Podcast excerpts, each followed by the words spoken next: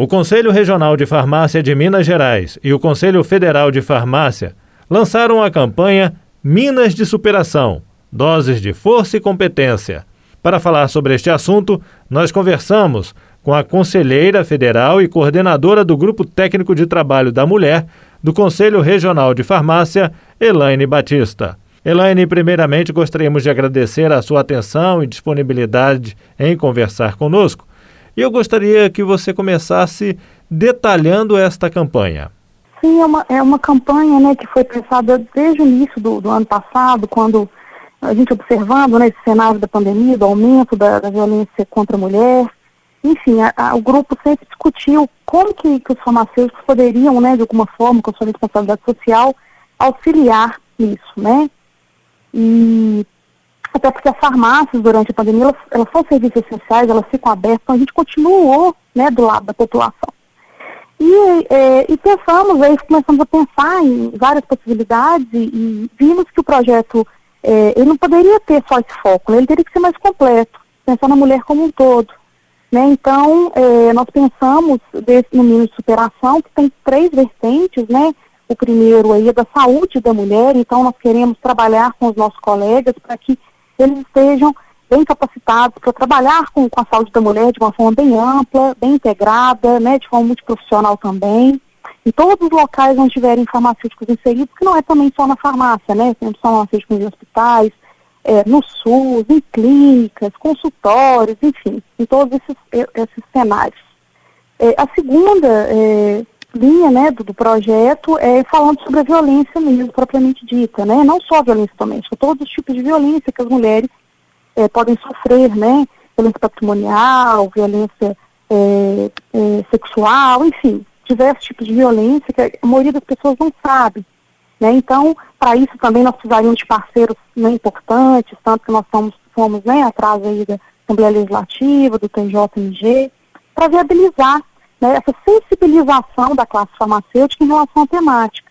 E poder viabilizar que seja também uma ferramenta de, de levar informações à população né, que frequenta as farmácias e também de, de, de fazer o acolhimento dessa mulher que já está frágil, né? Tanto com a saúde dela, quanto também de saber fazer um encaminhamento, saber mostrar para ela as possibilidades que ela tem para poder, às vezes, quebrar né, esse ciclo de violência que ela está vivendo.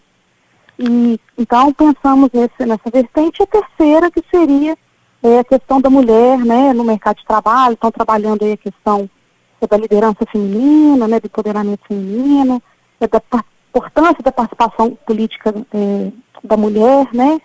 A gente vê que hoje a mulher, ela ganha menos é, fazendo a mesma função do homem, né? Então a gente questiona aí que nós precisamos de ter igualdade, né? É, igualdade que, que a gente é, vê que é necessário, né? Para que as coisas sejam mais justas, enfim. É, então nós estamos lançando, né? Agora está é, o programa agora que vai ser desenvolvido ao longo do ano, né? Então as coisas vão ser desenvolvidas. A ideia é que vire não só um projeto durante a pandemia, mas que vire um, um, projeto permanente aí é, do CRF.